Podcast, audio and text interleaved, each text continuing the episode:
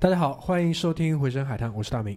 我是拓跋，阿九，卡卡，好吧你，每次的名字总能让我们出乎意外。对，提提神，对吧？我们现在啊、紧接着开始关于敦煌的第二期，也是呃正片，好吧？前面这六十分钟完全是扯闲篇，白序送的。章啊，序啊，这个不是序打了人是家好不容易听完了，你 啪啪打脸。就是说，如果说第二期刚刚接进来的听众，你如果有个疑问，对吧？你们聊敦煌现在聊到哪里了？那我可以大声的告诉你，到现在还没检票，就你从现在开始听也没有关系。还没检票，好啊，是这个意思。所以呢，我们第二期因为第一期的这个铺垫啊，就是那些周围的内容，我觉得已经烘托的差不多了，所以第二期我们会从整个游览的过程，对吧？然后我们的一些体验，包括我们的一些啊、呃小小的攻略，可以给到大家，好吧？所以说我们就开始吧。大型生活服务类节目，嗯啊，对，现在开始，好吧？呃，首先第一点，大家可能会问，就是住哪里？那敦煌市内的话，应该只有一个酒店是可以达，就是达到这种五星级的这个标准，它应该叫天河大酒店啊！这是最新的，这个是最新的。不要想了，洗脚服务出乎我的意料。就就定那一家，好吗？然后，当你爬完鸣沙山，看完一天敦煌，你的足部、足底筋膜非常疲惫的时候，你打开房门，你会看到一个非常复古的热水瓶，跟一个脚盆放在那里。这个这个，我不知道这是不是就是西北的一个待客的东西，有可能是的，好吧？嗯，这里呢，因为我们毕竟是要讲敦煌的，所以就不展开了。但是大家，我会推荐大家去订那个天河大酒店，啊天河大酒店，，天上的天，银河的河，开车到敦煌景点也就是二十分钟。它其实介于市中心和机场的中间，之间。当然，因为敦煌呃那个莫高窟景区离机场很近嘛，所以对对也相对在中间，嗯，都很然后方便。对，早餐的话，建议可以跑到街面上去吃羊肉和汁，夏家和汁。对，就是那个夏天的夏，夏家羊肉和汁，好吧？嗯所以说吃饱喝足，我会建议大家赶尽量早的场次进入到莫高窟内。嗯，呃，原因有以下几点：第一呢，就是人可能会比较少，就是可以减去你在里面排队的时间；第二呢，就是说，如果说你希望看尽量多的特窟，我算了一下，你可以在最早的那一场进去，然后在最早的那一班次看完普通的窟之后，在十二点到十二点半。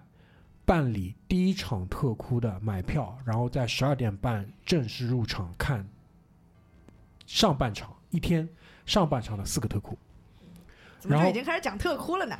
那先把流流程先讲一下对，下。先把流程讲一下嘛，对吧？嗯然后，嗯、按照我们那天看四个特窟花了一个半小时，花了一个半小时的节奏，所以说你十二点半进去的话，你出来的时候正好是两点。嗯，就可以看第二场了。然后两点到两点半是办理购买一天第二场四个特库的时间，你可以花五分钟的时间去买这个门票，然后花二十五分钟的时间休息、上厕所、买一些吃的，对吧？吃的包括啊、老酸奶，老酸奶、火腿肠以及嗯著名的敦煌文创冰激凌、冰棍，九层楼。冰棍，冰棍儿、冰哦，棍。儿。九九九层楼，对，啊啊、我们去的时候就九层楼了，然后嗯。在两点半的时候进去看下半场的斯科特窟，看完之后出来，理论上应该是在差不多四点左右。嗯，然后呢，你可以去到莫高窟对面的展览馆，再去看一些哎其，他的内容。停，我们好像少了一个环节。种树种树对上吗？对种树。对，种树是在我两天的版本里面的，哦，嗯，好好好，这个放到我们节目最后的两千五两天豪华帝王版敦煌 游览的这个计划里面，好可吧？可可，啊，好，大致上是这个样子。所以呢，其实，呃，就像我在第一集当中说的，你把车停到那个停车场之后，你拿了票之后就进去先看这两个电影，所以我们就从这一趴开始，好吧？呃，我先暂停一下吧，啊就是就是因为大型生活服务类节目嘛，呃，我因为这一趟我坦白讲，就是也呃有点内疚吧，就是我基本没操什么心啊，就是提前买票这个事情要饭店不。是你你找的吗？哎，对对 对吧？要要就是敦煌买票要提前多少时间，这个可能也要跟大家交代一下。我建议大家就是，呃，如果我没记错的话，在二零二一年我们三月份去订的时候，差不多提前十天左右，你可以在他们的官方预约的平台上看到，就是比如说举个例子，你想四月十号去，那你在三月底的时候可以去查了。嗯就是要保持关注，提前预约。然后呢，因为疫情的原因，它现在只能我们应该只能购买一种叫 D 类票，dog D 类票，应该会有一些其他类型的票，嗯，更高端的，更高端、更贵的。但但导游说不开了，以后就只有这种票。sorry，那就没办法了，嗯，好吧？那如果我觉得，如果你捐个一百万人民币，那那肯定还是可以怎。么提上去了呢？对，可能可能就是可以有这种，比如说现在因为可能樊老师年纪也大了嘛，但比如说现在的这个主任赵生良赵先生可能会陪同你一起，对吧？他亲自提着手电给你指点一下。那一百万可能不止的吧？我觉得一百万够了，我觉得差不多了。对你相信吗主要是？新城，对，嗯一百一百万人民币应该可以了，嗯，对吧？当然这，这你一百万人民币，可能你还要配配上一封声情并茂的长信，嗯抒发一下你对赵老师的爱慕之情，对吧？那赵老师，我大概率是会接待你一下对。一百万啥也做不了，对吧？关键关键是买不了上海一套房。哎，关关 关键是卡总后面提到的新药城，对，新城，钱不是问题，问题是我对你的仰慕跟对于这个对吧敦煌艺术的热爱。哎，一百万只是送的，嗯，好的，好的，好的。好吧？所以呢，前面讲到哪里了？啊、那个买票买票买好票了，然后我哦们就早上就到了，两个电影对吧？？对，两个电影嗯。关于两个电影呢，我们的攻略是：第一场的电影，你们会看到一个非常像电影院的这样的一个阶梯式的座位，嗯通道在最后一排的两个角落，所以你们需要做的是进去之后。找到离通道相对比较近的位置坐下来。嗯，为什么我笑了？因为 进场之前，大明一直跟我们讲说，坐坐坐的离口近一点，我们一会儿好走，快点溜到就是后面，就是快点。本来我们以为是溜上车嘛，然后我们就进门，就是大家知道电影院进去的就那种大讲堂嘛，进去之后是往上这样阶梯式的，所以我们就就近找了离我们入口最近的这个这个座位。万万没想到，出口在后方，后边 出口在后方，然后所以呢，给大家的这个小的小贴士啊，就如果你进去了之后，尽量去找那个呃，就是靠后边的去找那个出口，留意一下出口的位置啊，坐在出口附近，或者呢，就像卡总一样，直接坐在楼梯上也未尝不可。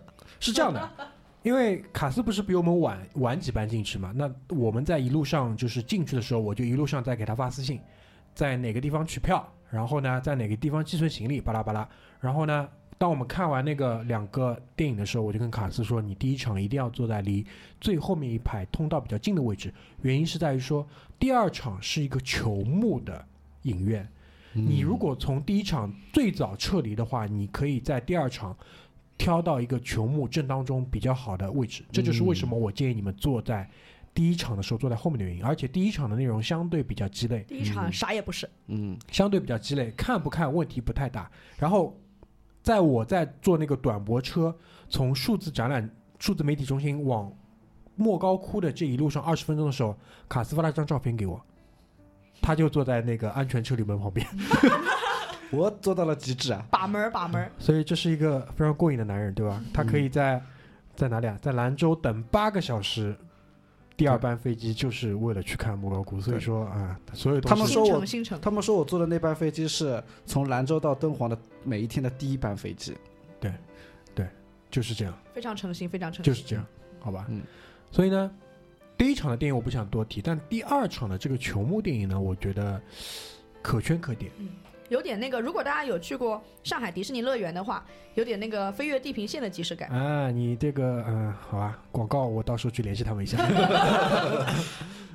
是的，但是嗯、我觉得是这样的，就是说，还是钱的问题，就是你花下去多大的制作成本，你拿到怎么样的一个内容，因为它的整个球幕，我相信这个最差的球幕应该也不会差到哪里去，嗯，但是它播出的那个内容，我觉得还是过得去的。质量还挺高的。在线的，在线的，对吧？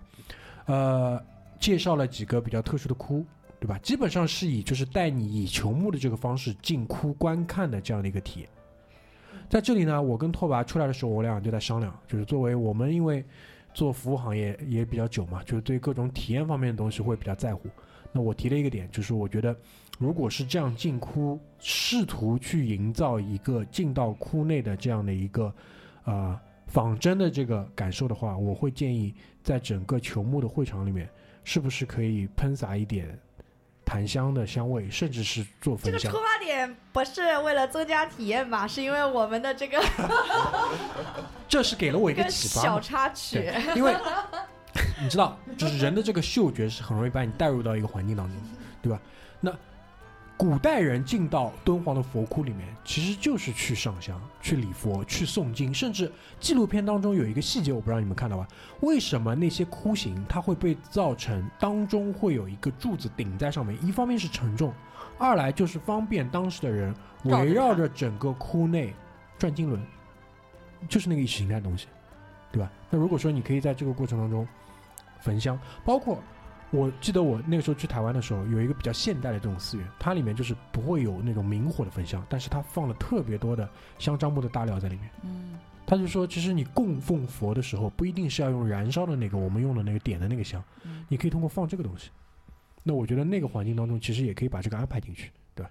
甚至如果你到后期你搞文创的话，你可以敦煌特配的某某某香氛，家庭的摆摆在那边的那种香闭环了，闭环了。对吧？他一套都给你想好。所以我说了，我出来的时候我就在跟卡斯说，这个地方其实缺一个好的这种 需要我们，需要我们。哪儿哪儿都很需要我们，你不要说了好吧？中国中国的整个国家公园体系非常缺阿九这样的人才。这里再次打广告啊！如果有这个意向的啊，欢迎找到组织，好吧？啊，我们可以这个打折考虑啊。我们愿意就是说为出点，嗯当然，其实说到底是钱，对吧？有了钱，聪明脑袋自然会过来。当然呢，聪明脑袋，我们不是说我们脑袋有多聪明，但这些东西我觉得是相对来说触手可得，可以去把它做成功的事情，应该应该是要去做的，应该是，因为在我看来，就是说，如果说敦煌的东西在这个世界上是独一份的，因为我在过程当中我就跟你们提了这个观点，你去卢浮宫看，卢浮宫是收费的，大英博物馆是不收费的。不收费的肯定就要收费的，就肯定就要比不收费的做的精致，对吧？那肯定。那里面放的东西，如果说从它的稀缺程度上来讲，我觉得敦煌里面没有一件是比他们差的，但我们的所有的配套的东西没有人家好。拓跋是去过故宫博物院的，我不知道故宫博物院的情况是什么样，对吧？今年有机会我去看一看，但是至少从我在国内所有的省博的游览经历看下来，因为国内前两年颁了一道命令嘛，所有省省一级的不准收费，你不收费就会有这样的问题。我们在西安的时候讲陕西省博，我也讲到了，这么好的唐代壁画，日本人捐的那个真空的那个保养设备，一样的问题啊，玻璃都一层老坑在上面了，这是不能接受的，不匹配，你知道，所有东西要匹配上去。你只有把这些好的观赏的体验匹配上去，大家才会更热爱这个这个东西。嗯好好好，说回敦煌，说回敦煌好，说一说，说一说这。个啊，主要还是钱的问题，主要还是钱。我再强调一下，主要还是钱的问题，询小队，那那我给你点希望，故宫博物院我很喜欢，还是可以的，对就造的不错。那毕竟是国家的脸面。嗯，故宫博物院，我跟你讲，它不用对标世界上任何其他地方，它只要对标台北那个就行了。它如果干的比台北差，那肯定是不 OK 的。那对不起，台湾的我没去过。台湾的其实做的很一般嗯，台湾我去了，做的很一般，因为它毕竟场馆小，就在台湾人看上去那可能是个大地方、大场馆，但放在国内什么都不是，嗯县一级的，好吧，嗯行，最多了。但东好，但矛盾的点就在于好东西都在里面，嗯，当时是挑过的嘛，好吧，哦下一题。所以球形的影幕，大家进去之后挑当中的位置坐，好吧。嗯，然后，当然，如果说目前的敦煌的数字艺术展览中心无法为你提供这样的体验，我建议你自带小的这种哦檀香木挂件，自己挂一根上去啊 以防以防身边有人脱鞋，好吧？我们真的气死了。啊，对啊，这个这个东西反正也是可以带上飞机的嘛，为了你自己有个好的体验。对我我反正在里面，我的脑海里的唯一一个想法就是大喊一声把鞋穿上。他没有脱鞋，错吧？这是为什么？就是遮盖不住嘛。他没有脱鞋，他没有脱鞋啊。好，两个电影看完之后，就像我们第一集当中提的，你会坐一段大巴，差不多二十分钟的时间，对吧？然后呢，这一路上你就会一路上开进去，所以这个过程其实就很有意思。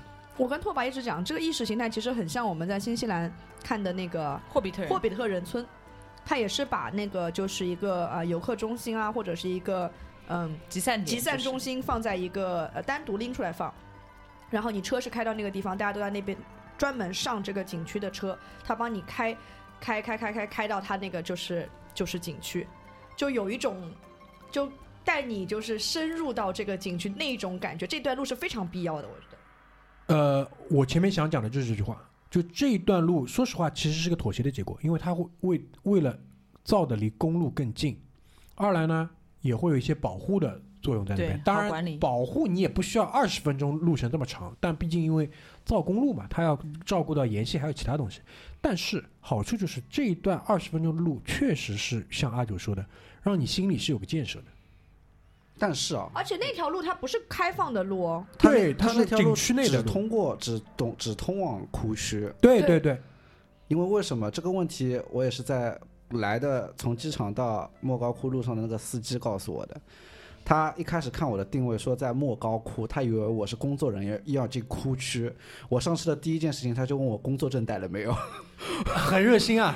哇，我吓了一跳，我说什么工作证啊？然后他说啊，你不是工作人员啊，我看你定位在窟区里面。你这时候应该撩一把头发说啊，这是在下，但只是今天真没带，对吧？在电视上看见过我啊，吗？看看上去我这个样子就很文艺，对不对？哎，对，然后他就是那个我们之后得到他所有的指点点播的那位大老法师，好吧？我不知道你加他微信没有，对吧？我加了，真的我真的加了 宝藏大哥，啊。说下去，这段路进去之后，车就会停在一座桥前面。我觉得这个这个设置，当然他肯定不是故意的，因为 停车场在左手边，右手边是哭。但这座桥就很有意思，因为桥在所有的它从功能上，它其实就是翻过一个屏障或者是一个结界，然后进入到另外一个地方。你过了这座桥，就进到窟了。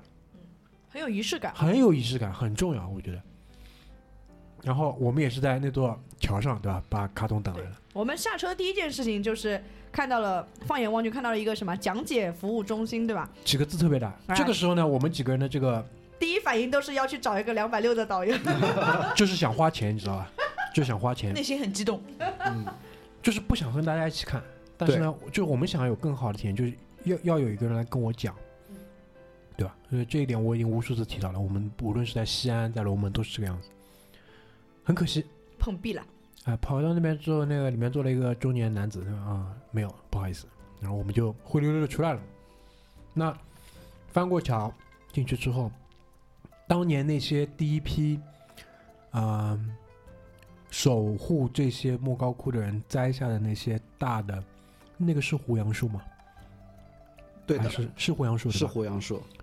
已经长得很粗壮了，已经长得很壮。然后往里走两三步，有一个三清庙。就你拍照的那地方，哎，这个地方你们一定要去拍照。就你过了桥，然后呃过了过了那个公共洗手间，左手边你就会就有的时候会错过的，因为你走的时候它是在你背面的。对就你进库区，它是在你背面。你只有回头看，你才能看到三清庙的庙门。对，而且因为它不开放的嘛，所以很多人不会去看它。三清庙的庙门，如果你正对庙门的话，你看到一扇木门，但你的左右手两边是有两幅壁画的，好吧？太棒了，这样画，我都不知道为什么那边会有两幅这样的画。啊非常开放，非常开放。对，就是就是，嗯，我简单描述一下，基本上就是一个 boys love 的故事，不是那个难上加难，强人所难，难上加难，强人所难，还有什么勉为其难，还有什么？差不多了 差不多啊，差不多了，好啊。这个呢，我就不放图了，我想把这个彩蛋留给大家。嗯就就就，当时其实拓跋跟阿九，你们应该都是已经去看那个窟了嘛，对吧？就远远的去看那个窟了。我把他们叫回来，来来来，不要不要看其他东西，先看这个。他发现了不得了的东西。对，因为我们知道窟内是不准拍照的，对吧？但三清庙门口这两个，呃，就是画壁画，它也不能叫甬道吧，就是反正门口的这个这样的两幅壁画，着实是让我惊了一把，然后心里就不由得觉得这个还是来对地方了，哎，对吧？就是跟我现在的工作环境也挺像，所以呼应上了，你知道吗？他在召唤我。没有，我我我本来以为你想说就是顶尖的这种潮流艺术都是跟哎，也是，也是，这是这是画等号的这个是一个很大的命题，我们以后有空的话再单独研究一下，好吧？啊。当然，因为为呃，我如果我没记错的话，因为拉斐尔也是给这你怎么好像没办法考证？啊，不重要，好吧？但反正反正就是这个样子，大家可以去看一下，好吧？就非常棒，非常棒。好吧嗯，好，这个时候如果按照正常游览路径呢，我建议大家这个三清庙呢，你们可以最后出来的时候去拍照，因为比较赶的你应该还是尽快排队，对吧？进去看普库。如果按照普库在旺季可以看十个的这样的一个速度，十二一十二个，你就算它十十到十二个哎，吧。十个，我们一个普库大概花了多久？你们还记得吗？普库十分钟最多了一个，十分钟是上限了。对，嗯五到十分钟不能再多了。他他们也有规定的，因为对你能在里面的停留的时间就是十五分钟。所以呢，所有的在景区内的人大体上分这几种：第一种游客，第二种讲解，第三种人叫文保，文保对，文物保护，哦，穿着那个其实就是保安。啊，保安他们手上有钥匙，嗯，就是你门出来了之后，那个特窟的钥匙全在保安手上，讲解员手上都是没有的。讲解员手上有一批钥匙是开普通的库的，对吧？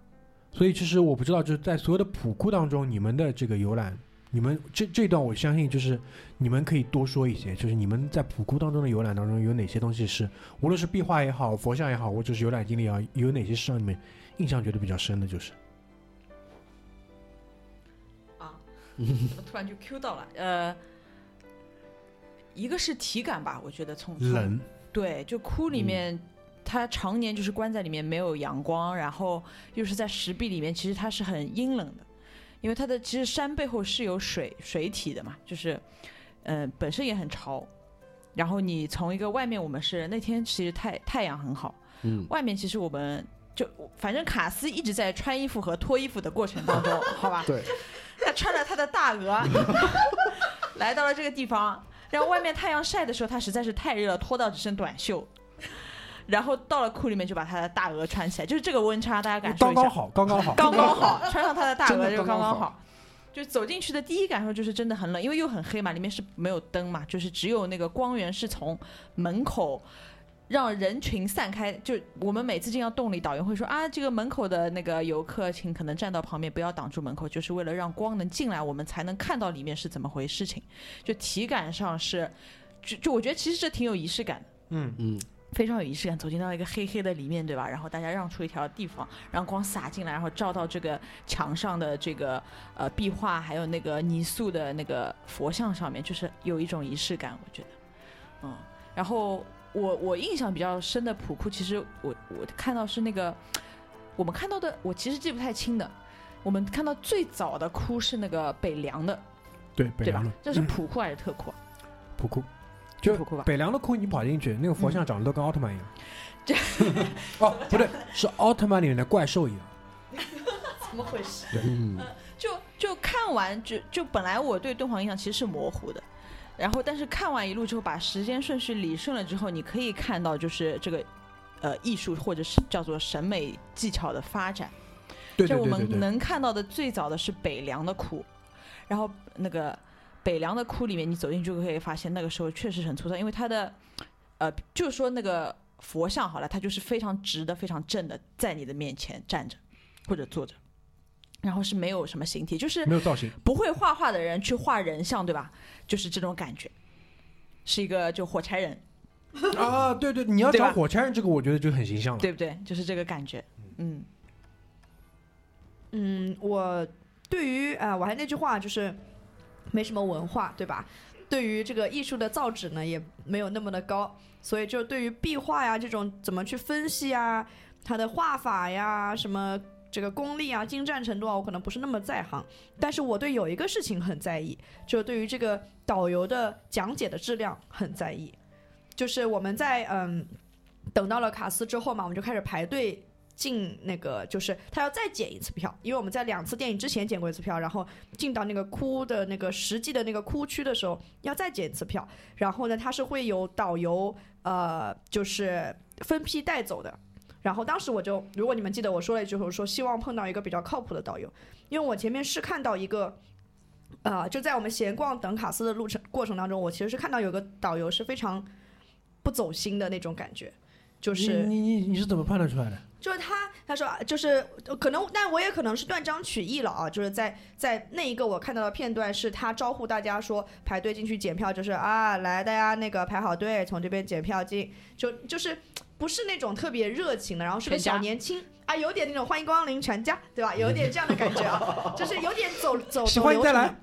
就类似于这样的，但我我不知道他实际的这个讲解过程当中是怎么样。我光从那一个片段，我觉得就我我是不不希望就是我的这个三千多公里的这样的一个飞过来，然后就有一个这样的体验，特别是在问完还没法花钱的情况下，对吧？就是一下子落差就就有了。那当时我就嘀咕了一下，我希望遇到一个比较靠谱的，对吧？这个时候走出了一个，就因为那个导导游的办公室嘛，他是在就在我们那个检票旁边，对吧？就是买特库票的那个地方。对，然后然后走出了一个一个大姐，嗯，短头发特别干练嗯啊，然后然后啊、当下我说，哎，这个可以啊，希望我们是跟随，就是他一看就是有点年纪，就有点资历，但同时又不是太上年纪，就是打扮的很精致，我觉得就发型啊什么都是认真打扮过的那对，就是很挺敬业的那个，一看就挺敬业的这个人啊。然后事实证明，也确实是，就是我的眼光没错啊。然后进去了之后，我觉得啊、我在导游的这个方面，一一来他们的这个穿着打扮，我其实挺欣赏的，因为所有的导游他都是，当然是统一着装，对吧？他们的着装方式是呃呃，它是里面是一件连衣裙，应该是外面是一件呢子大衣，然后他们的那个衣服的滚边都是呃敦煌里面的壁画的这种元素，然后呃就是就融合在里面，包括他们有的人你看发现他们会加一个围巾，那个围巾或者丝巾，它也是敦煌的这个这个呃呃元素，然后融合进来，所以我觉得这个还是非常有特点。啊呃，就阿九讲到这个，我有一个很直观的感受，就他们很以这份工作为荣的，这个是我觉得很好的，因为我相信就是说，在里面做讲解员这一百多个人，应该也不是随随便便，嗯，对吧？因为他这些人，说实话，这些人是决定了游客对于敦煌的这个印象。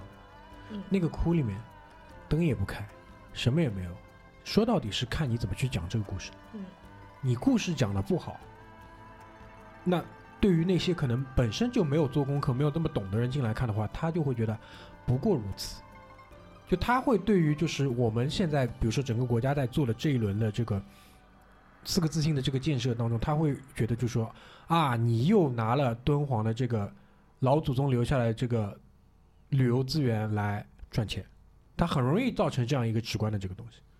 但是呢，阿九讲的这个普窟的这个赵杰，我们的这个讲解员，跟我们后面的特窟的这个讲解员，因为拓跋出来的时候就，包括阿九也说，他有很多私货，因为普窟他时间更久，你想我们四个窟看了一个半小时，四个窟看了九十分钟，他更多的是讲自己对于他自己读的那些关于佛教的东西的理解。他肯定做研究的。对，做研究。当然，我觉得如果让我们那个赵姐来讲，她肯定也可以讲这些东西，所以这个是有有分别的。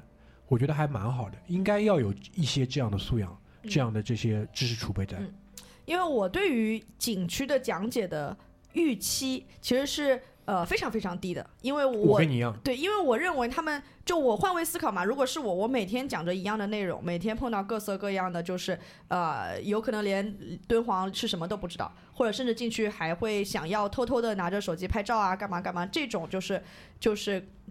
就是呃，教育背景不同的顾客吧，我觉得如果是我，我可能会呃，就比较比较呃讲的比较讲腻了，对吧？或者就没有那么强的热情。词对所有人讲。对，但是我后来发现，就是我们我们那一组进去的时候，其实就有人问，呃，这个他说，呃，比如说你一天带几个这样的团？对对，我对这个有印象。对，那个赵姐她其实跟我们讲说，她其实一天就带这一次，就带这一个团。然后，然后呃，他们有大概一百多号的这个讲解员嘛。然后他说，他说没关系的，你们有什么想问的都可以问我。那个人提了一个问题，就这个游览的过程大概多久？那他赵姐没有正面回答这个问题，但他说了一句话，就是有什么东西你想问的，我们可以拿出来讨论。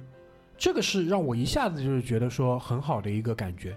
虽然因为那个团人太多了，有很多问题我也不好意思问，但是就是我会觉得就是有这样的一个态度在是很好的。对，而且他是非常愿意分享的。对对对，这个我觉得是超出了一个景区呃解说的给我的这样的一个预期。因为我跟你一样，我我在去年没有跟卡斯高妹去西安之前，我对于国内的讲解的认知是停留在十年前，甚至更久之前的。但从西安那次开始之后，是有很大的改观，包括洛阳彭于晏这一次把这个东西巩固的非常好。这次在敦煌，就是让我对于现在国内，当然我们去看的都是顶级的那几个，是有一个很好的一个感受的。因为我不知道，就是拓跋去国博的时候有这样的一个感觉吗？就就我先说一下这个导游，我觉得因为敦煌是其实属于国家的，然后我觉得这些导游他可能不是专职只是做导游，他平时应该是在里面做研究的，你说的是志愿者的概念对吧？就他志可能愿讲解，就也不叫志愿吧，就是他的工作包括他平时做研究，那他一天可能会出来带一个团，就是那如果是那样的话，我觉得这个就太奢侈了。你是说请他太奢侈还是怎么地？如果说每那如果你是单单说赵姐是这样的一个角色的话，嗯，那我觉得还好。但如果说一百多个人里面，比如说有三分之一是这样的人，我都觉得已经很奢侈了。那这个地方是需要研究员的，就像后面的那个人，他肯定是做研究的，就就他的感觉比赵姐更更学术更学术，就是感觉他就是大学就是读这个东西的，他就学这个东西有。可能还有一个问题，就是因为我们毕竟是在相对淡季的时候，因为旺季的时候他也说了嘛，嗯可能很多课你就看不了了。他反复在提这一点，嗯，他反复在提这一点，他背后的这个潜台词就是你们他妈的好好看。就就他做了这么久，我觉得也是看就是团，他为什么说就是你们有问题问，就是如果今天他带这个团就全是游客，就是随便来看看，他可以不需要讲这么多，就带你啊就看一下，大概讲一下套路，走一下就好了。对的，但是当他们当然也希望碰到就是真的想来看懂的人来跟他们去看这个东西。比如我们对所以他会说你们有问题问我会回答嘛？嗯那他必须得是有这个知识，然后有这个储备，他才能去回答你这的问题个自信。。哎对呀，所以就可惜的点就是在那里，第一，普库的那个团人真的太多了。嗯，就我我们的我们的这个个性又没有说就是这么的这么的就是外向，我们就喜欢吃独一份的食儿。哎，这个真的真的是因为呃我跟卡说我们去那个碑林嘛，跟那个那聊得很开心。嗯，我跟那个彭于晏也是，我们就一路上就是很多很多的互动，他他解答了我很多问题，很好，他也会惊讶，就是你他他说你这个东西好像还看的蛮多的嘛，因为我我问他们索罗亚斯德教就拜火教的那个火势的图文，我说除了我们刚刚看到那个还有吧，他说很少了，其实整个的这个龙门里面就很少，那就是他会知道说，其实你是知道一些，你是特地过来拜这个东西的，就这个我觉得是很重要。反正就是赵姐的呃这个整个的工作的过程，我们我还是非常欣赏。非常棒，然后，然后啊、我不知道我们特库想要稍微往后放一放，还是怎么样？我想先让卡斯把我们得到特窟的这个来龙去脉先说一说，是是因为这个是非常重要的。我铺垫一句啊，就是啊、就是我们在等到卡斯来之前，我们不是钱花不出去，心里非常落差非常大，非常难过嘛，心？已死，对，然后卡斯下车了，呃，就是第一件事情，我们就是把这个坏消息告诉了他，对吧？卡斯我们没法花钱，哎，对然后卡斯说带来了希然后。卡斯说。且慢，对吧？然后卡斯，你来接下来描述一下你是怎么把这个希望带到人间的。小天使，我跟你讲，这个过程其实非常的奇特，主要我也是抱着我不想来这么远来一个地方就走马观花嘛。其实我还是想，因为可能只是这一辈子就来一次的地方，我还是想把它看看干净。那我现在再问你，还会再去吗？我我还会再去。大概率，我觉得我肯定，我是肯定会再去。因为我没有方向还是要。我跟你，讲，我没有完成的事情，我一定要去完成，比如种树。你先别说，还没到那儿，还没到那儿啊啊！你先讲讲你是怎么成为人间的小天使。就是呃，我下了，我也不知道，我就打了一辆车嘛。下了飞机，我是预约好的一辆车，因为也是想打一个好一点的车，可能好一点的车也有好一点的司机，素质也比较高。然后我就打了一辆最好的车。上了车之后呢，他以为我定我当时的定位是去那个库区的，他以为我是工作人员，他就问我你有没有工作证。我就很纳闷，我说他为什么要问我有工作证？他就说，我以为你是工作人员，定位都在库区里面，我想没有工作证进不去啊。我说哦，那我不是的，我是过来约啊。他他说哦，那我知道了，我带你去取票的地方。然后他非常的热心，就一路上在跟我说。那我就其实他跟我介绍的就是晚上啊，去去哪里吃东西啊，或者哪里有节目。然后我就问他了，我说我今天去看这个啊莫高窟，我说。是不是我去看想看哪个就能看哪个？因为我当时我也不知道。他说不是的，他说每天都有特定的哭，然后还有淡季旺季。他说你你现在来其实还是差了一点意思。他说你要是四月份之前来，三月三月底来的话就能看十二个哭。我说哦是吗？我说那我这次只能看八个窟的情况下，我说我能不能再多看一点？他说可以。他说有个叫特窟的，你必须得花钱，而且你应该是没有人会告诉你在哪里的。你过去了一定要问那边的人能不能看特窟，然后他会告诉你的。我就跟他说，嗯，不要担心钱，我就是想去看别人看不到的东西。然后他就说，嗯，有。然后他就跟我讲了那个特窟嘛，他说，嗯。你到了那边看完普库出来之后，找他们的工作人员跟他讲你想看特库，他会告诉你两百块钱。这个有点像这种街头暗号。对就是呃，我我我这里插入一下啊，就是我们当知道了这个人间新希望了之后，就是不知道为什么，可能是因为我们平常吃亏吃多了还是怎么样，就一直会就想说我们到底要用什么样的方式，要找什么样的人，就感觉像私下里要搞关系，然后才能嗯，去看这种特库。对，因为我们一开始的思路，卡当然卡斯给我们的这个希望之后，我就在想嘛，有几种可能性。就我前面说了，窟里面三种人：游客、文保、讲解。问游客肯定是问不出东西的，那到底是因为问讲解还是问特保？然后阿九那个时候还说，那个文保看上去不行，年纪比较轻，你应该问一个年纪大一点的，可能因为我们的思路已经开始走这种野路子了，知道吧？就是说，哎，扔一千块钱现金给他，钥匙拿出来，就是那种要要要对接暗号那种天王盖地虎那种。宝塔镇河妖，对吧？好啊，那么然后然后他就我把整个司机跟我讲的过程说完啊，他跟我讲完特哭之后呢，然后又又跟我讲了其他的，他说晚上呢你要不要看那个又见敦煌的一个艺术节目？然后我也是没有正面回答他，反正也加了他微信嘛。他说你有需要就就来找我。之后说完又见敦煌，快要到莫高窟取票点的时候，他又跟我讲了一个，他说如果你看完莫高窟觉得还不过瘾，你出来联系我，我可以带你去一个别人看不了的地方。我问他是哪儿，他说是千佛洞。就是我们前面在书上看到的那个地方，是的确能看的，但是以后安排。但但但是他说了，他说一般人去看不了。他说我的表哥还是表舅、大舅是在那个千佛洞里面做主任的。这个这个以后必须安排，好吧？不用再说了。对吧？我因为鉴于我们被骗多了，没有被相信，但是这个主要这个主要怪居里，你知道吧？什么药王墓，对吧？然后出来让他卖玉手镯，这个主要是怪居里。但是呢，你你我们到最后才知道，就是兰州、甘肃那边的人真的很淳朴的，嗯，他们不不是想骗你，就是想让你看到这些东西。不要说了，好吧？好其实其实，如果葛大爷愿意的话，就今年我再去一次，我也是 OK 的。对，我们就是要把那些没有安排上的节目都给安排上。对对，对吧？嗯然后就下车了嘛。我去取票，那个取票机取了五分钟的票没拿出来，我回头一看，那个司机还站在那，他说：“我怕你票取不出来，看着你。真的是好人，”大真，的好，然后宝藏大哥。然后我把票敦取出来他说：“敦煌好人啊，你取出来了，我就放心了。”他就开车走了。好吧，我加了微信，有需要的问我要。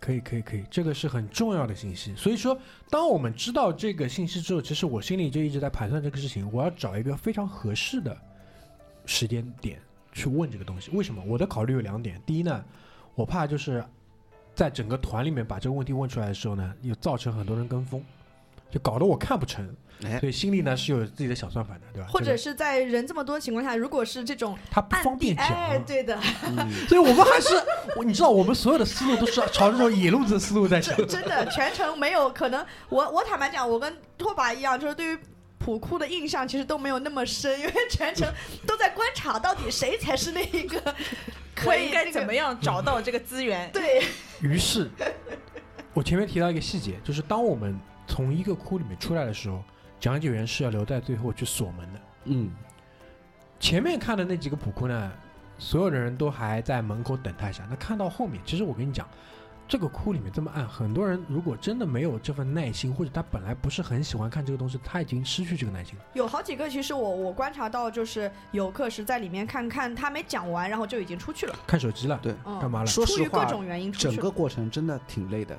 很累。因为你的视从生理上来讲，你的视觉上你一直在看黑暗当中的东西，而且是一亮一暗，一亮一暗，其实还挺挺吃力的。所以等到最后倒数的应该是第三还不是第四个库的时候，就已经过半的时候，我终于等到这个机会了。嗯就所有人都已经出去了，我就在门口等他。然后他在锁门的时候，我就凑上去问了，我说：“现在除了普库之外，特库开不开放，能不能看？”然后有一段就是 golden silence，对吧？这个这个你们都都明白，就会有一段，他说有啊，然后他就转过来，他锁完门，他说他他他其实就说了有啊，他没有把话接下去。那我就问了，今天能看吗？然后他说现在几点？我说现在大概一点半左右嘛。他说那来得及，我们剩下的还有几个库空完之后，两点钟可以办取票，然后故事就开始了，对吧？然后我就问他那普库具体怎么个看法，然后就像前面在第一集当中阿九也提到了这个点，就说他说了嘛，两百块钱一个人一个哭，而且他是很强调是两百块钱只能看一个哭哦，就一个个人哦，就每个人他是这样，他是说是每个人一个哭要两百块哦，嗯，就是你们就是也要跟你们提早讲好哦，嗯就是这个我觉得背后的话外音就是其实过去肯定有很多人因这么贵，对，因为这这个价格呃不去啊，或者是呃他觉得说说完你大概率的人也不会很感兴趣啊，就是他应该是有过一些的这个过去的这个经验积累。嗯 我给大家一个画面，当时我在问他这个问题的时候，我们是走在人群的最后的。嗯，当我们在问到这些问题的时候，其实我们已经走到了跟赵姐，我们已经四个人跟他一起走到了整个队伍人群的最头上。这个时候，我也听明白赵姐的话外音。那个时候我就跟她讲，我说我们肯定是四个都要看的，对嗯吧？然后她其实那个时候也有点惊讶嘛，她也是有点吃惊的。那那我也是给她一个台阶下，让她可以把话接下去。我就说我来也来了，我肯定是要全部看完的，对吧？那 并没有表现出这种嚣张的 想花钱的气焰。哎这个时候其实就是背景音，就是 我们之前，你们可以把我们之前所有节目剪出来，对吧？钱我们有这句话，单独把它剪出来，对吧？各种各样场合我们都是这样说的，对吧？那于是就是我们把整个的这个跟他一起把整个剩下的几个窟全部看完了之后，我们就往外走，因为他要负责把所有一组人带离出整个的莫高窟的崖壁外，就是这个安检区之外。嗯。然后呢，他也有一些这个我们在零售行业嘛，有一些 add on 加量的任务，嗯对吧？这个大家懂的都懂的，对他，一些但但我觉得其实挺收敛的，很收敛的。非常收敛，而且他是，我记得他是在。讲到最后一个窟还是倒数第二个窟的时候，会讲到说，因为大家会问说这些呃文创呃，对啊，也不是文创，有人问说这个这个壁画好像是有什么复制品啊，或者什么之类的。然后他正好讲到了，他说，哎，那其实呃，就是这幅哦，他说那个壁画太大了，你可能看的不是很细节。他说，其实如果你感兴趣的话，我们有专门敦煌研究院有一有一套书籍，就是画册，就是图解这个敦煌里面的。他说，如果你感兴趣，啊、在外面的文创呃文具店我们也是有的，对吧？嗯然后他还讲到说，这这这一本册子在淘宝上被炒到了六百多块钱。翻倍嘛，价格翻倍。对，然后实际在这边的话，只用三百多块钱就能买得到，对吧？然后他说，他说其实大家如果感兴趣可以带一套，他也没有其实非常的推销，或者我觉得是非常非常收敛。就他挺实诚的，他说这个也是我们的一个指标，就是如果你感兴趣，他有讲到你就跟我一起去对，他也要往那边走一圈，对吧？对，就听到此处的朋友不用搜淘宝，因为敦煌文创是没有官方平台对的好吧？嗯，这呃也是一个是这个需要我们的机会点。反正我觉得有几个点让赵姐。就是几乎在这一群这个游客里面认准了到底是谁应该要对，重点关注对象，对吧？吧？一个是这个特窟，对吧？问的这个特窟的问题，然后另外一个讲到那个就是画册，然后我们也表示很感兴趣，嗯，对吧？画册其实我话里话外给他的意思就是，好了，不用再说了，买就 Let's go。买买买啊 然后还有讲到问到一些关于文创啊，对吧？这个是我也很喜我也很喜欢消费的这个范围，对吧？？对对对。然后文创啊、就是说在哪里买啊，有些什么啊，就是呃，就就我们还蛮好奇这个方面的，所以你看赵姐其实，在离开那个就是库区的时候，其实几乎也没有太在乎其他的人。没有没有，其他人都走散了，最后就我们就他只带着我们四个人啊对的，去。然后就轰轰烈烈的往那个商店里商，店那个方向走了。那本画册呢，我觉得嗯肯定是要买的，然后它也是提供邮寄的服务的，因为很重，对吧？对因为说实话。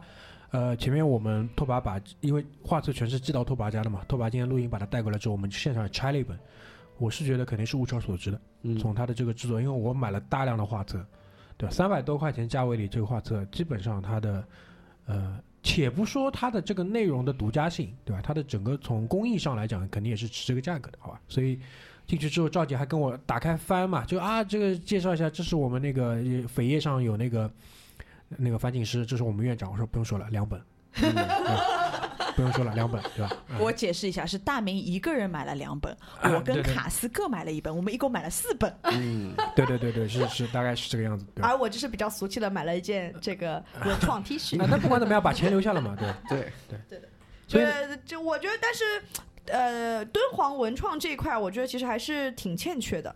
因为嗯现在近几年，其实很多的这种呃文保单位都在做自己的文创品牌嘛，从故宫开始，对吧？然后国内外的其实都在做，包括大英博物馆也有，而且做的都是非常的洋气，让人想买。让人想买，而且真的是就平常我不是去玩，我在网上我也会没事情想买他的东西的。嗯但是敦煌在这方面就是还是真的比较欠缺。还是钱的问题。对对，还是钱的问题。所有的这种设计的东西都是需要大量的经验积累，这是其一。其二就是你对于你要去推的这个文化内容的理解，就是你你怎么能够在敦煌这么多的 IP 当中很精确的挑出，既能代表敦煌，然后呢又能把这个内容本身跟你要做的这个文化文创产品上有一个有机结合，这是很重要。我举个例子，冰箱贴，就是我在我我跟大家举几个很有代表性的冰箱贴。我在阿姆斯特丹买过一组梵高的冰箱贴，一个是梵高的头像，这组冰箱贴上单独有一个耳朵，它是一对。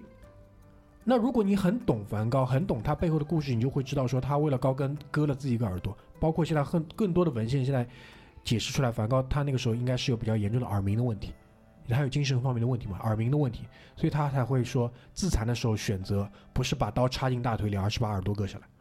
那他的这个文创就是做了一个头像，加一个这个耳朵，他就很懂。所以这是这是基于他对于这个内容本身的理解，所以这个其实是很欠缺的。那回过来再来讲，我们在敦煌的文创当中看到是什么？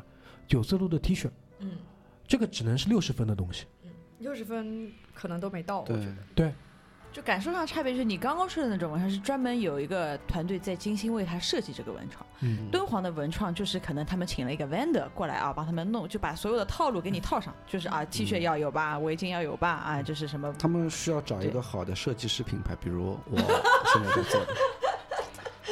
此处提供对吧？智囊服务。好的二维码扫起来，嗯但我我记得赵姐说过一句话，就是呃，我忘了是针对文创还是针对什么，她她就是话里话外也说，觉得可能不是想宣传保，护为主。对他他们也不是就前面拓跋讲的也很对，就是很挺纠结的，就也不知道该多宣传呢，还是少宣传呢？就是因为这分几方面来讲，第一，钱的问题我已经说了；第二，有个大环境问题。嗯，就是因为这个大环境，我们才会在里面要找特工的时候，永远想的是野路子。对，因为我们永远的概念就是说，当地人因为老祖宗赏饭吃，给的这些东西，他要把这东西榨取到极限，然后来赚钱。但问题是，我都觉得应该要要准备一包中华香烟要塞一塞。对啊，对啊，对啊。但敦煌的矛盾是在于说，如果说他用了这样的方式去做的话，那会加速整个莫高窟的消亡的过程。对我问的问题是，我说你们这个普窟好像没有在特意的宣传，放的这特窟特窟特窟没有在特意的宣传，搞得这么的低调。他的他就是说了前面阿九说的那句话，我们因为毕竟还是保护一句，说的很诚恳。嗯，对的，因为如果他想要以门票就是收入就是提升这个门票 revenue 的话，其实，在最后。呃，每一个团最后他提一嘴说，哎，其实我们还有特库，有没有人想看？其实也完全可以，我相信他的收入应该会远远大于这个，但他没有这么做。你想一个窟就已经抵上一张门票了，对啊，对吧？我们四个窟八百块钱一个人，而且一天极限是看两场。就其实，在门口我不知道你们有没有听到，就是他们有说到这个东西，他们是不宣传的，对的，不宣传，对的，不啊是是不宣传不宣传的，他唯一的宣传，我后来观察下来是什么？是在售票窗口上有一张 A4 纸打印的，两张 A4 纸，一张 A4 纸是把他现在能看的所有特库罗列下来，到时候我会在推送里把这张图片发出来。第二，它就是指明了每天两场特库的购票时间，十二点到十二点半嗯，两点到两点半，然后分别在十二点半跟两点半入场，嗯，仅此而已。因为那一个售票窗口，其实我们在等卡斯的过程当中，已经两次经过那个窗口，都没有没有看到。根本没有因为那那个售票窗口，它除了卖特窟的票之外，事实上是没有其他功能的。对的，而且它在那两个时间点之外，它根本是不需要开窗的，嗯，就是这个原因。所以我觉得就是在，当然就是我们在特窟的这四个洞的体验，在我看来才是真正的敦煌这段旅旅游的开始，对吧？我们在四四个窟分别待了那么久的时间，而且你是有机会从导游手上把手电筒接过来，嗯，指向你想看的那个地方，去仔细的去看，这个是很好的一个体验。所以，听众朋友，如果你从此处开始听也不晚。对我说了，因为整个敦煌的无论是它佛教的背景、文化的造诣，这个水敦煌水真的太深了，我们没有办法去很好的通过播客的这个形式去跟大家分享，所以我为大家提供的全部都是外围的这些辅助的东西，为的是让真正跟我们一样，就是愿意去亲眼去看一看，钻到窟里面去。感受的这些人提供力所能及的我们提知道的这些信息跟知识。不需要像我们一样到处找人，看看给谁塞中华烟。对，当然我们的这一套流程，说实话也已经很棒了，对吧？我可以说一说我自己印象最深的一个窟，其实是那个美人洞，哎，我也是那个美人佛。对吧你知道美美人佛我的感受是什么吗？你说就是画他的这个人是中国的卡拉瓦乔，你知道吗？有有有有一点这个意思好，美色，对很懂女人呀，嗯，很懂女人。就就你看光看美人，你旁边的那个人，你在你有没有看到美看了看了人旁边的那个人？看了看了，这就不是一个佛，就是在我的就是就是审美范围是。他的爱人，嗯，呃不一定是他的爱人，至少也是他仰来慕的人。那个是一个美人，就是是一个他觉得美的，就是他生活当中看到一个美的人。对，那个那个美人佛就就就是我会喜欢的类型，你不要再说了。啊，这 哎，真的很美，真的很美。美人佛，如果你单看这一个佛单拎出来看呢，可能不那么印象深刻，但它是一组群像。你在群像当中一起去看的时候，你就知道说主角是谁，一一目了然。这个事情真的只有你站在他的面前，你拿着手电筒照着的时候，你才能明白。然后我们应该还看了另外一个比较大的一个特窟，在那个球球幕电影里面也出现过的那个嗯没错，七呃七人七人配置的那个一个佛像，对对吧？就我们呃河南那期里面有讲过的，就是七人配置，呃，应该是如佛祖呃佛祖，然后两边是两个弟子阿难和迦叶，迦叶对？吧？然后还有两个菩萨，呃，然后还有两个天王，对吧？一共是七组。那其实我印象比较深刻的，呃，我没有一个特殊的窟啊，四个窟里没有说哪个印象特别深刻的窟，但是我记得的是特窟里面所有的这些壁画和呃这个雕塑的颜色，其实都比我们普窟看到的颜色要呃艳丽和多样化。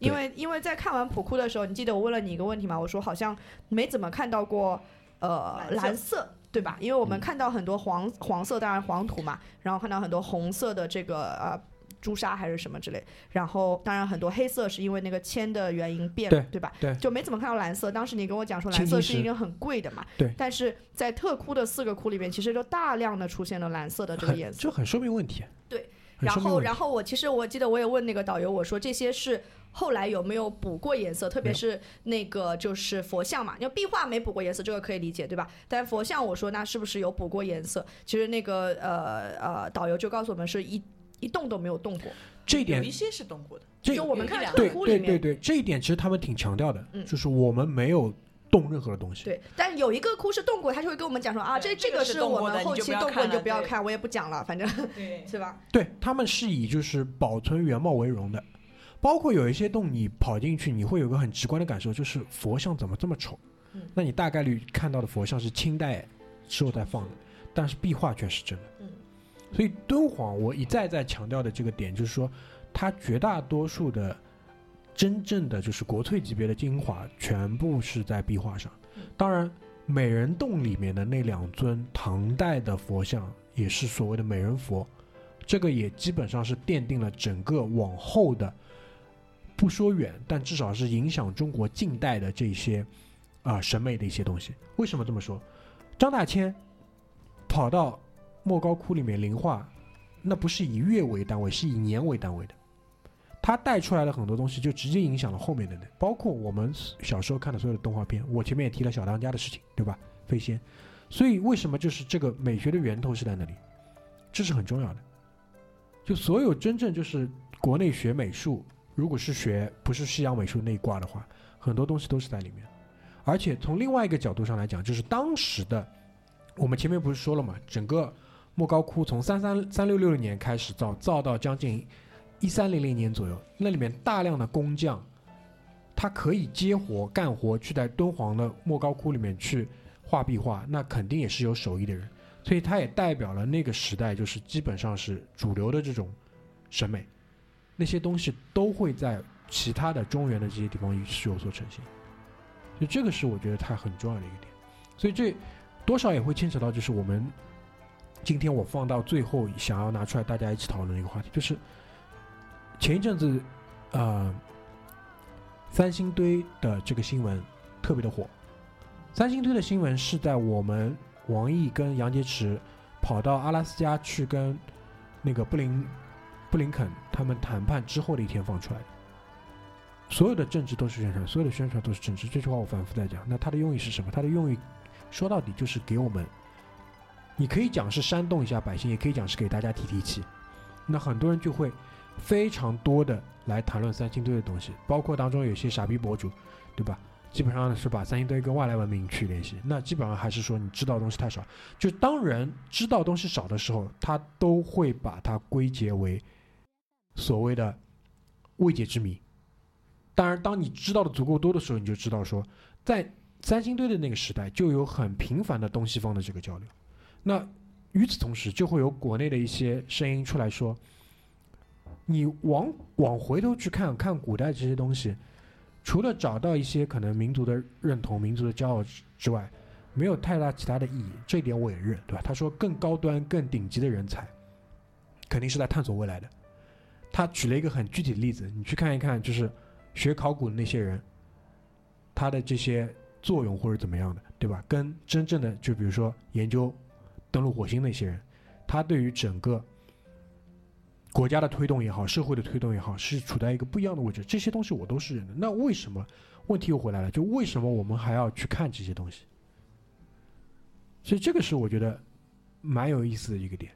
当然，我们这个小组说实话，两头都是走的蛮极端的，对吧？最高新尖的那些东西，我们大概率我们都买来玩，买来去，我们买来去试，对吧？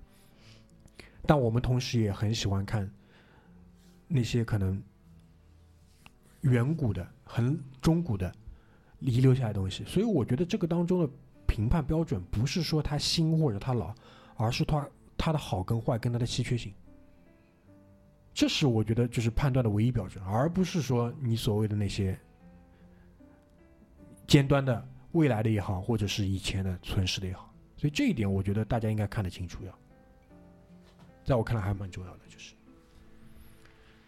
所以啊，我们整个的这个游览基本上也以差不多一个半小时的特库吧就结束了，然后我们就像上半集提到的嘛，我们就到了对面的那个展览馆当中，对吧？这里我也还是要再强调一下，就是。那复制的那几个馆，如果你没有看过真的莫高窟的话，你确实会觉得他们还不错，挺唬人。基本上就要把我骗过去了，就差这么一点了。看看个乐呵，好吧？几乎就要把我骗过去了，对吧？好在就是我们去看的那个其中一个特窟，他也做了一比一的复制。你你再回想你在前面那几个复制的库里看到的某些细节，你就想明白了，还是还是不一样。就大家还是要去看这东西，嗯，好吧？所以最后。我会给大家一些补充的资料，对吧？呃，我们一些文化上的补充材料，嗯，然后呢，我会跟大家提一下所谓的两天的两千五版本的到底是怎么回事。嗯，首先第一点，文化的补充资料，我会非常推荐两本书，其中第一本叫《图说敦煌二五四窟》，也就是我们在无锡的那位听众打赏了五十块钱，跟我留言说：“大明，我希望你看一下这本书。”那你要么就自己对吧，下单买一下吧，好吧，我就不买了，再帮你寄过来了。然后也是这位听众，他告诉了我们在整个河西走廊是有这样的游学团，因为在我们在敦煌的第一天，他应该在榆林窟，包括这边我也想展开说一下，在我去到敦煌之前，我就有这样的一个想法，就是说，那如果说中国在敦煌我们有这样的一个伟大的莫高窟，那我相信在整个的这一路上，包括中国其他的那些地方，肯定还会有类似的这样的一个窟在。果不其然，最近窦文涛跟那个周轶君，还有那个罗朗，包括徐徐徐子东，他们在优酷上更新那个《锵锵行天下》的第二季嘛。他们就是在整个的河西走廊上，他们去看了炳灵寺、马蹄寺跟金塔寺，同样是非常非常棒的石窟。这个呢，我不展开，我建议大家去优酷上去看他们的这个节目，对吧？包括这也是为什么说。我现在对于做播客这个事情的热情越来越低的一个原因，就是这些人都在做这个事情，我们再来讲这些事情的话，其实说实话，被降维打击的很厉害。嗯。人家没有要打击你，啊，对对对，我被打击了嘛，对吧？我还是试图要做最好的嘛，对吧？然后呢，图说奥伍斯库整整一本书，只说这一个库，从造像到壁画，到所有的这一些详细的解释。前面拓跋在看，因为拓跋这本书也看了一半了，拓跋跟我说，原话是怎么说来着？废话太多了。对，然后我觉得他其实更多的是他们当时整个敦煌的研究院在研究二五四窟时候出的这个研究报告，他把它的部分摘抄出来，把它变成了书。所以对于我们这种普通读者说来说，他可能真的是废话太多，它不是一本特别，当然在我看来，其实也已经比较引人入胜去去读的这样一本书，里面有大量的插画，大量的他们临摹的这个草稿的稿件。对对对，我觉得就这本书的好处是在于画，它反正就讲一个窟，它把它每一面画都非常清楚的给你讲解，从它的这个经变，就是佛教意义，然后从它的画，呃本身审美角度，它其实都讲讲了。嗯我跟大家举个例子啊，嗯，在二五四窟当中最有名的那一幅画，应该就是萨朵那个狮虎，就是舍身饲，舍身舍身饲虎，萨朵舍身饲虎的故事，就是释迦牟尼的一个前世嘛，一个三王子，然后看到两个老虎垂垂死矣，于是呢，他就希望说把自己给这个老虎一家吃掉，然后让老虎活下来，就主要还是体现佛祖慈悲、自我奉献、自我牺牲这么样一个故事。当中，他用了一整个篇幅，其实讲了三到四幕的场景。那最后一幕场景就是萨朵的父母在收尸之后呢，建了塔，因为塔在佛教当中等同于佛。那建这个塔的时候，他在这个壁画上面去描绘这个塔的时候，塔尖部分、塔身部分跟塔底部分，理论上你如果在一个平面上画一个塔的话。是一个视角，但最最奇特的就是他的这个画师，在画这个塔的时候，他在画塔尖的部分那一部分，他画的时候是一个仰视的效果；画塔身的部分呢，又是一个平视的效果；而画塔的基座的部分的时候，它用的这个透视的线条是一个俯视向下看的这个效果。就是你可以说是幼稚，也可以说是想象力，所以很有意思。我们是认真想过的。对，当然，当然，话是认真，肯定是认真想过的。对，超广角嘛，对吧？对，因为作为一个工匠来讲，包括我们在很多敦煌特窟里面得到的这样的一个啊知识，包括很多佛像得到这个知识，就是他永远在想他的听众是谁，而他的他的观众是谁，他甚至会想要说观众是在于怎样的一个角度去看这个东西。就比如说有一些佛像，他的眼睛，他的看的方向。就是设计成你在跪拜的时候抬头那一瞬间，你可以发现佛在跟你对视，就是所有东西都是设计过的，所以这个是高级的，这个是高。当然，西画当中也有类似的部分，比如说一个手指，画面当中指向一个什么地方，其实这个指向的方向可能在是整个故事真正想讲的那个，整整幅画真正想讲的这个故事当中会有很多这样的细节。所以这本书我是强烈推荐的。第二本我强烈推荐的书是叫《敦煌石窟艺术简史》。它的作者是赵生良，也就是现在目前敦煌研究院的四代目，第四代主任，第四代的研究主任。然后两部纪录片，CCTV 的敦煌莫高窟纪录片我已经说过了，在 B 站上直接有十集，NHK 的敦煌纪录片上下两集，加起来大概要两三个小时，都是非常值得看。然后如果你去了敦煌，一定要买那本敦煌研究院出的。画册，它的名字叫做《丝绸之路明珠：佛教文化宝藏敦煌》，主编是樊锦诗，好吧？樊老师，就是他的用的就是他们现在在做的数字化的相机成果，成果对，非常棒。然后呢，呃，如果大家还对于整个西北特别有兴趣的话，建议大家去看一下《长江三人行》的第二季，很棒。好，所以文化上的准备大家可以看这些。那从旅行上的准备的话呢，呃。如果你是特地的想去看两天那个版本，首先约两天的票，对吧？当然你可能会被迫要看两遍那两个电影，这个是可能唯一的 bug。然后呢，我们强烈建议你自己备一个手电筒，要强光的那种。对啊，否则你光用我们尝试用啊 iPhone 就是的这个背面的这个闪光灯做的这个不是闪光灯，就是做手电筒的这个基本上照不到的。对啊，然后这个手电筒其实在呃你在普窟可能效果不大，但是你在特窟效果还是挺明显的。因为特窟它会允允许给到你这样的空间嘛，对吧？对，然后他也会讲的故事会更细一点，然后你呃，而且他的画壁画的这个精良程度也会更更更高，高对，所以你就会可能需要看到很多的细节，然后啊、呃也不会受就是其他人的打扰。最主要是我们进去的时候，他会把外面的门关上，就一点光都没有了。哎，对对对对，就防止外面路过的人挤进来。对，因为这样的话，他就对吧？不用花两百，他也看了。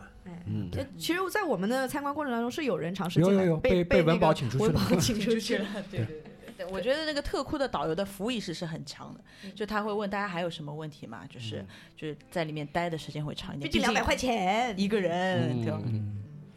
嗯，然后，如果那个可以的话呢，就是呃，因为敦煌的呃昼夜温差还是挺大的嘛。然后像我们一般如果白天去的话，像我们去的时候，中午都已经到了十几二十来度了。度。就穿短袖都没问题，在室外。然后，但是窟内其实就是比较湿冷嘛，所以还是要带一件外套。当然不至于穿鹅哦，就是就稍微要带一件那个，就是窟内可能我觉得大概就五六度、十度以下吧。十度十度左右吧，10度以下五六度可能有点太冷了。对，温差这么大，必须得呃，好好好，反正大家看自己的这个需要吧，只是要做好这个准备，否则，呃，一冷一热，一冷一热，可能要感冒了。嗯，然后呢，如果你对吃比较挑剔的话，自己带点干粮，因为里面确实没什么吃。因为我们在里面等于中饭就随便对付了一下，对吧？老酸奶、香肠，老酸奶香肠标配嘛，景点标配。嗯玉米没有，玉米没有啊？嗯你我我不是在强调嘛，怎么没有玉米？嗯没有碳水，没有优质碳水，对吧？有有冰棍，冰棍有吃一下方便面，有方便面。嗯，好吧。然后快速我来说一下两天的版本，好吧？两天版本其实大体上的思路就是你一天把普窟跟那些七七八八的东西搞掉，第二天认认真真看特库。然后呢，这边我们有请卡斯来说一下，就是在敦煌莫高窟游览之外的另外一项既带有公益色彩又非常有趣的这个游览项目这。个得来过程也非常的，对得来过程也非常的随机啊，就卡子。其实其实可能也是独特的眼光吧。我们走出最后一个窟，要出去的时候，我就抬头望了一下那个崖顶最上面的地方，我就看在那边，我当时心想，哎，我应该站在上面拍一张照片，那应该多棒呀！然后我就顺口问了导游，我说。这个顶上我们人能不能上去啊？导游就说，呃，那个讲解员就说了，嗯、上不去的。他说，但是唯一上去的办法就是你上去种一棵树。我说问他这个种种树怎么种，他说就是可以有这个项目开放的，应该是在上午，他说对吧？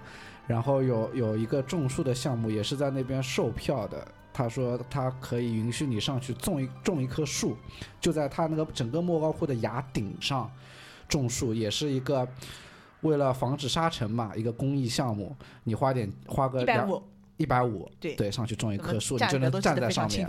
拍一张照片，我觉得嗯特别的棒。嗯，挺有意义的，因为那个莫高窟的背面就是鸣沙山嘛，就是大漠嘛。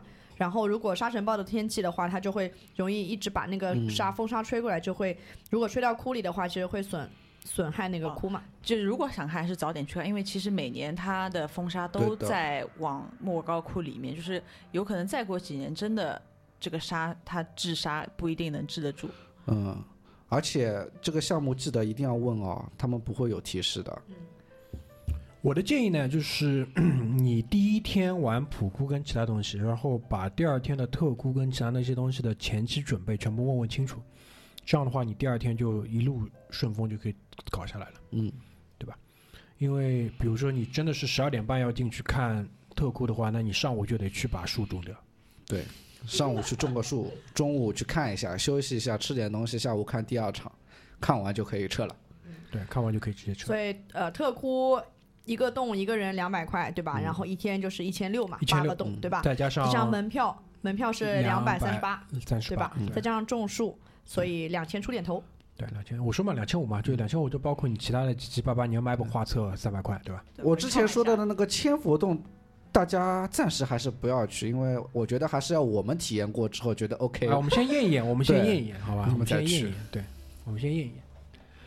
好呀，那我觉得恢宏的两期敦煌的节目应该也是匹配得上这样高的地位，这个是没得说，好吧？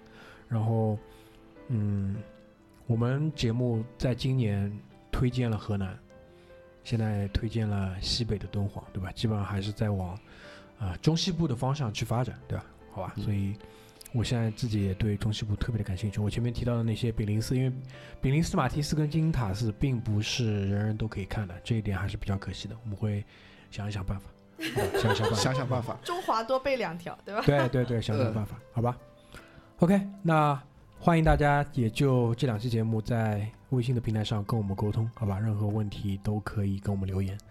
如果大家愿意的话呢，我也会，因为动画里面不允许拍照，但多少还是有一些呃拍的东西，对吧？如果愿意的话，我也会发个推送跟大家来分享一下，好吧？那我们今天就先到这边，谢谢大家，拜拜。拜拜拜拜了个拜。